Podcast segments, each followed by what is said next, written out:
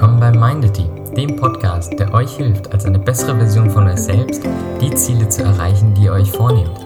Also, viel Spaß und los geht's!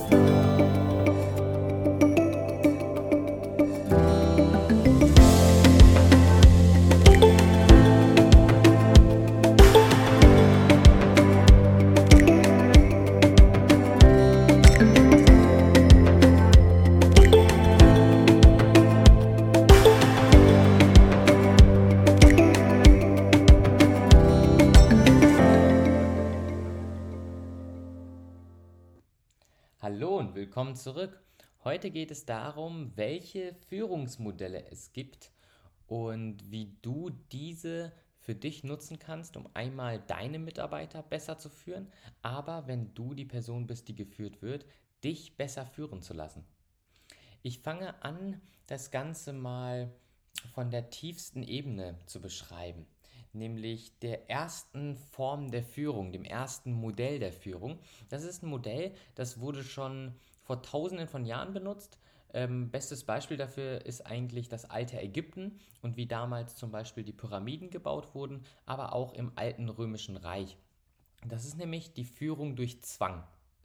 Da hat man an sich keine Wahl, das heißt, der Geführte hat keine andere Wahl, als das zu machen, was die Führungskraft ihm sagt. Ne, da wird er gezwungen. Und oftmals funktioniert da der langfristige Erhalt der Führung durch Androhung körperlicher Gewalt, halt alles, was an sich den Geführten dazu bringt, die Aufgabe auszuführen.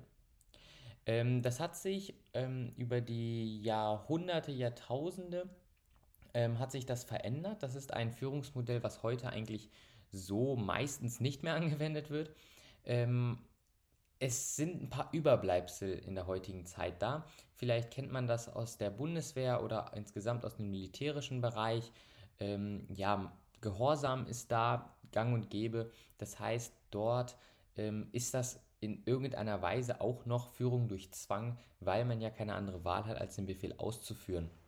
Natürlich wurde das erweitert mit Menschenrechten etc., aber dennoch basiert das auf, dieser, auf diesem alten Führungsmodell. Geht man einen Schritt weiter, geht man ein Modell weiter, so ist man bei der Führung durch Prozesse und Aufgaben. Das ist an sich die Führung, die wir heute noch am häufigsten erleben. Das ist nämlich die Führung, die am meisten stattfindet im alltäglichen Berufsleben. Dort hat man seine Aufgabe und so wird man eben geführt. Man hat diese Aufgabe zu erledigen, man hat diesen Prozess zu befolgen. Ähm, oftmals geht es gar nicht darum, dass zum Beispiel ein Angestellter weiß, warum diese Aufgabe erledigt werden soll, sondern er soll sie erledigen, weil das halt seine Aufgabe ist, weil das halt der Prozess ist, die Anleitung, die er oder sie befolgen soll. Das heißt, so gesehen, man hat da keine wirkliche Wahl.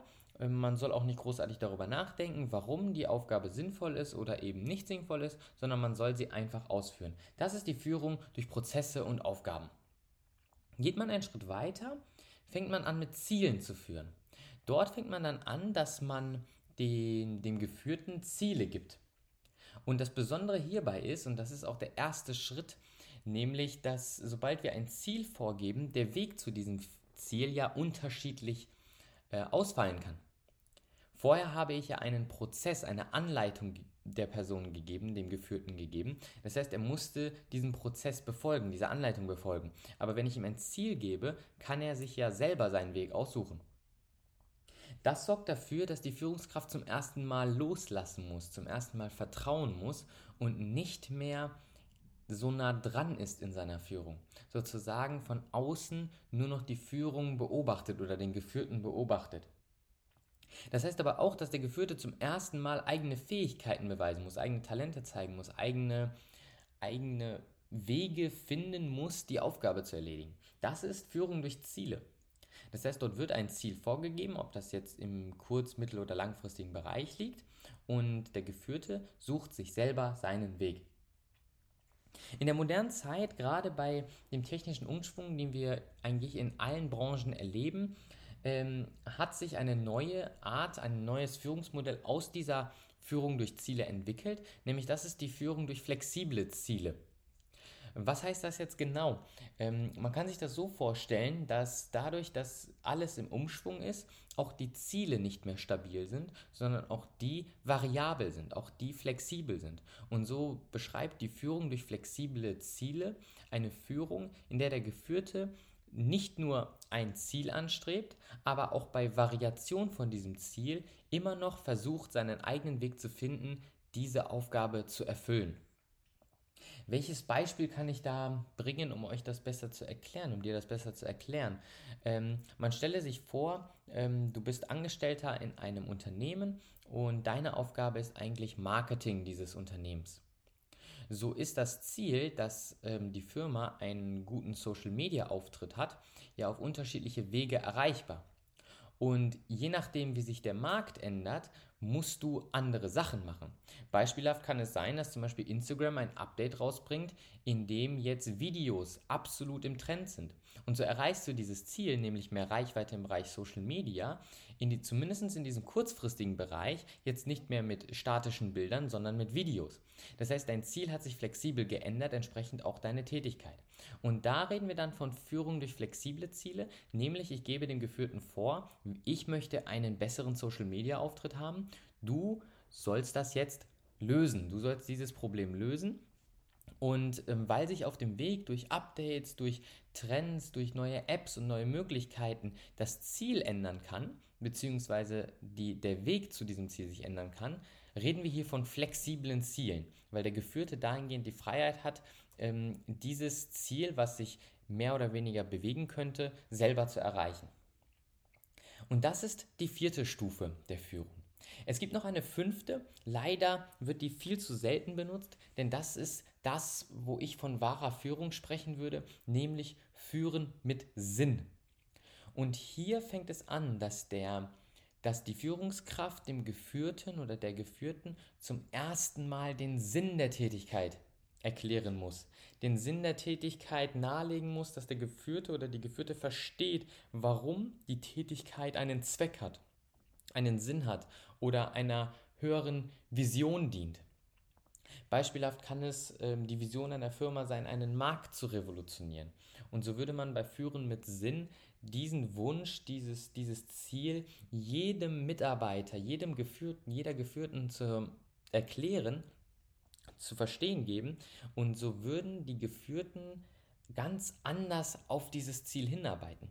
Sie würden somit den Sinn ihrer Tätigkeit verstehen.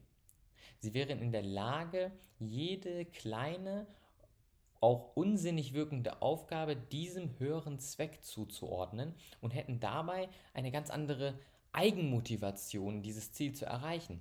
Weil in dem Moment, wo sie sich mit diesem Sinn ähm, identifizieren können, haben sie auch eine ganz andere Motivation zu arbeiten. Das heißt, auch der emotionale Sinn, auch die Emotionen, die Gefühle, die Verbindung zu, dieser, zu diesem Sinn, zu diesem Zweck, zu dieser Vision ist unglaublich wichtig bei dieser Form der Führung.